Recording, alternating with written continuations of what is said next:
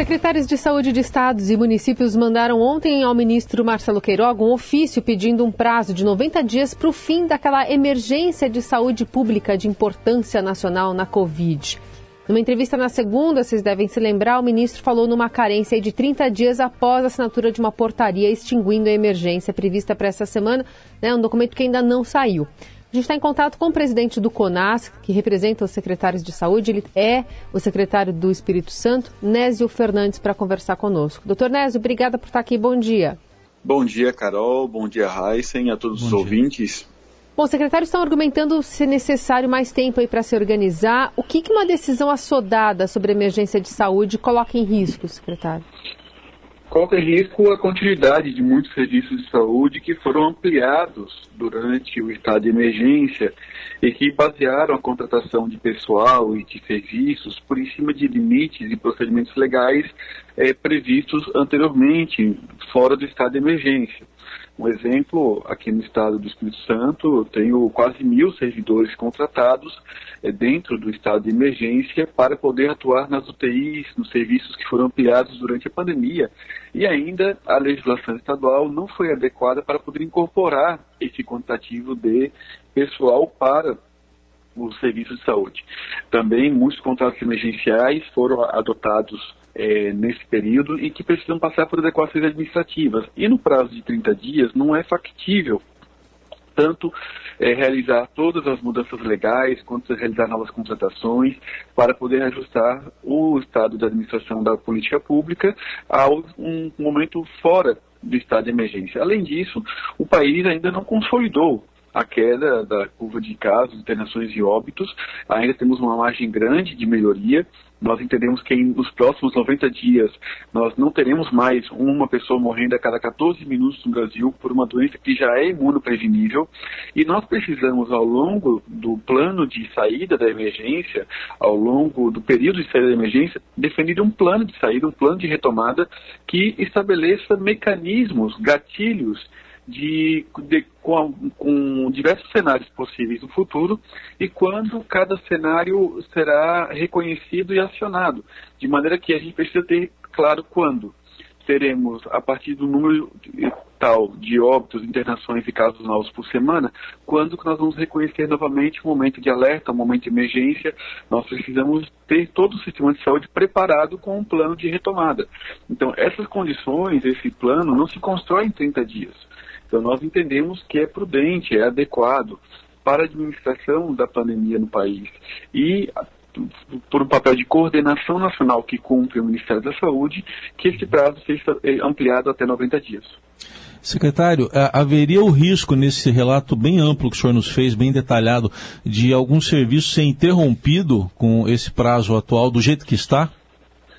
Sem dúvida alguma. Né? O que poderia levar, por exemplo, que governos estaduais e municipais editem normas próprias, prolongando localmente o estado de emergência, gerando também um ambiente novamente de polêmica política aonde grupos políticos podem começar a dizer, estão vendo, é, o governo federal já levantou o estado de emergência, mas o governador e prefeito quer manter. Então, assim, você volta a criar um ambiente onde temas políticos, com conteúdos ideológicos, voltam a contaminar o tema da pandemia. E nós entendemos que o papel de coordenação nacional é um papel que deve proteger o sistema de saúde dessas polêmicas.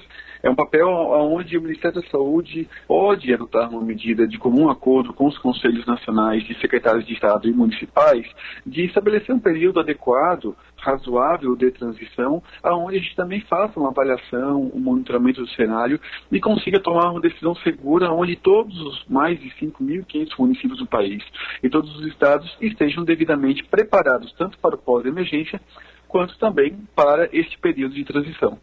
Importante essa, uma, um desses itens que o senhor mencionou, eu não tinha ainda é, lido, enfim, ouvido análise, mas essa, esse, esse trave, esse parâmetro para uma possível retomada, porque senão fica, no ano eleitoral, isso fica muito solto, né, doutor? É, se começa a aumentar a causa, em que momento você vai acionar de novo um estado de emergência? Enfim, a gente viu muito esses parâmetros serem usados mais no início da pandemia para aumentar a escala né, de, de restrição de circulação e tal. E quando a desaceleração, uma possível aceleração de volta a gente vai ter festas aí, carnaval e tal, é, precisa colocar isso na régua, né? Isso mesmo. Então, se isso não estiver claro, a gente fica é, novamente andando no escuro e com um país de grandes dimensões sendo tendo uma pandemia administrada de maneira fragmentada, onde cada prefeito, cada governador é, fica tomando decisões é, isoladas e que podem é, virar a todo momento um, uma pauta de polêmica política. É, então, a administração da, da pandemia ele é um assunto muito técnico, é um assunto da epidemiologia, é um assunto de responsabilidade de uma política pública. Então, nós precisamos, por exemplo, que ainda não está definido, qual é a meta de vacinação? Uhum. A meta de vacinação até hoje não está escrita em nenhum documento nacional. Nenhuma vacina, por exemplo, para idades pediátricas, tem meta de vacinação abaixo de 90%. É preciso, no plano de retomada, ter claro, por exemplo, qual é a meta de vacinação para cada faixa etária. Nós ainda não temos isso. O, o, o Programa Nacional de Imunização, o PNI, ainda não incorporou as vacinas do, do contra a Covid-19. Precisa migrar do PNO para o PNI. Uhum. E nós precisamos é, desvincular a campanha da vacinação a termos milhares de óbitos acontecendo toda semana. E carnaval Nossa. preocupa o senhor e os secretários, assim, algum tipo de contaminação maior, algum novo pico que possa aparecer daqui a algumas semanas?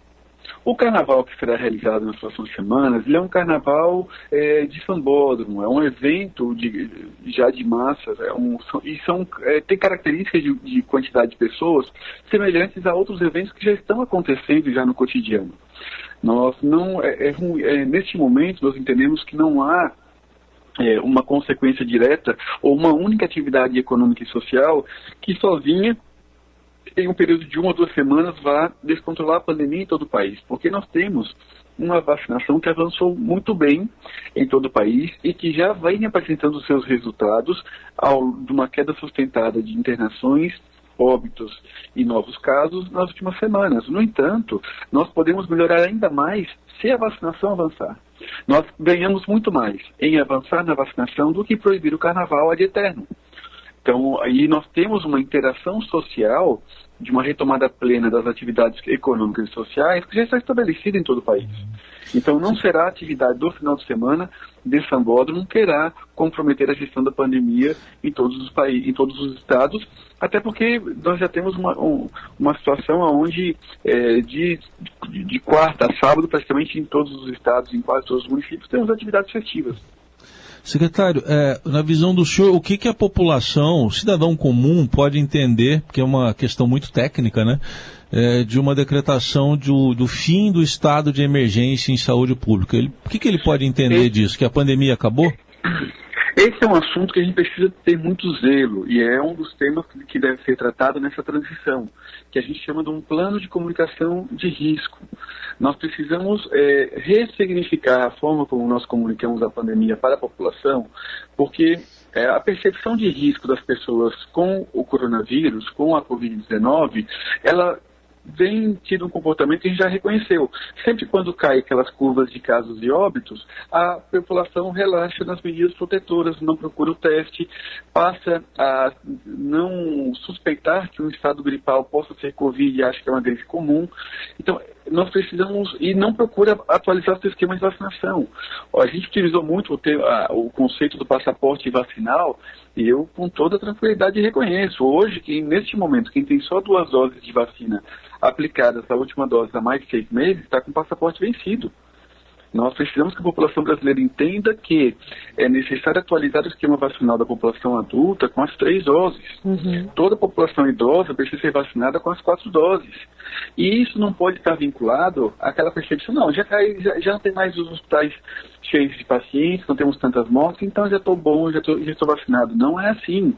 A vacinação é, atualizada, ela é o principal instrumento de garantia do controle de um Estado é, com, de, um, de, um, momento sem tantos óbitos e sem tantos casos. Uhum. E por isso, a percepção de simplesmente anunciar de maneira administrativa que acabou o estado de emergência, sem ter um plano que enfrente os, os indicadores de controle a preparação da rede assistencial, reorganizar o plano de imunização, reorganizar um plano de comunicação de crise, a gente pode fragilizar e permitir que essa sua preocupação se manifeste de verdade, é, com muita força na, na, na, na consciência, no imaginário das pessoas. E, de fato, a pandemia não acabou. Uhum. Então, e é isso. Doutor, eu queria só é, finalizar contigo, nosso tempo está acabando, sobre Coronavac, né? É, é uma vacina que pode ter seus dias contados a partir de uma suspensão da emergência de saúde?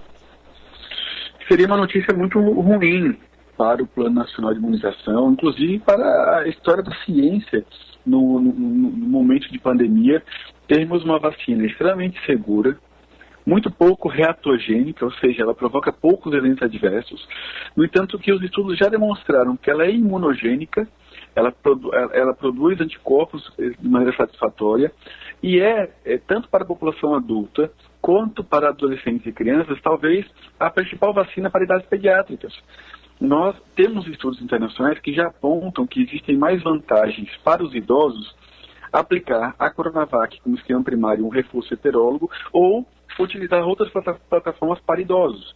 Mas ela é uma vacina produzida em solo nacional, mais barata do que vacinas de farmacêuticas estrangeiras, e que ela tem uma autonomia na capacidade de produção e, aporte ao Plano Nacional de Imunização que dá muita segurança para que o país consiga preservar o plano de imunização. Então seria muito ruim que, baseado num fim abrupto do estado de emergência e na ausência de uma norma que permita que a Coronavac seja de fato incorporada e autorizada ao seu uso por mais tempo, que a gente tenha por decisão do fim do abrupto do estado de emergência, a ausência da Coronavac sendo aplicada em todo o país. Isso também tem um efeito de prejudicar a segurança, é, vamos dizer assim, espiritual das pessoas que foram vacinadas com a Coronavac. Uhum. Né?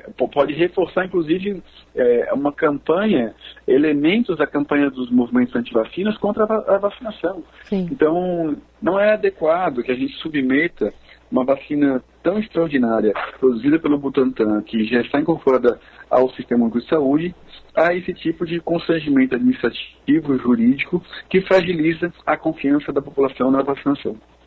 Doutor Nézio Fernandes, presidente do CONAS, secretário de Saúde do Estado do Espírito Santo. Obrigada por conversar conosco, doutor. Obrigado, Carol. Obrigado, Raíssa. E faço um apelo a toda a população que se mobilize para que mantenha seu esquema de vacinação atualizado. Um forte abraço a todo mundo.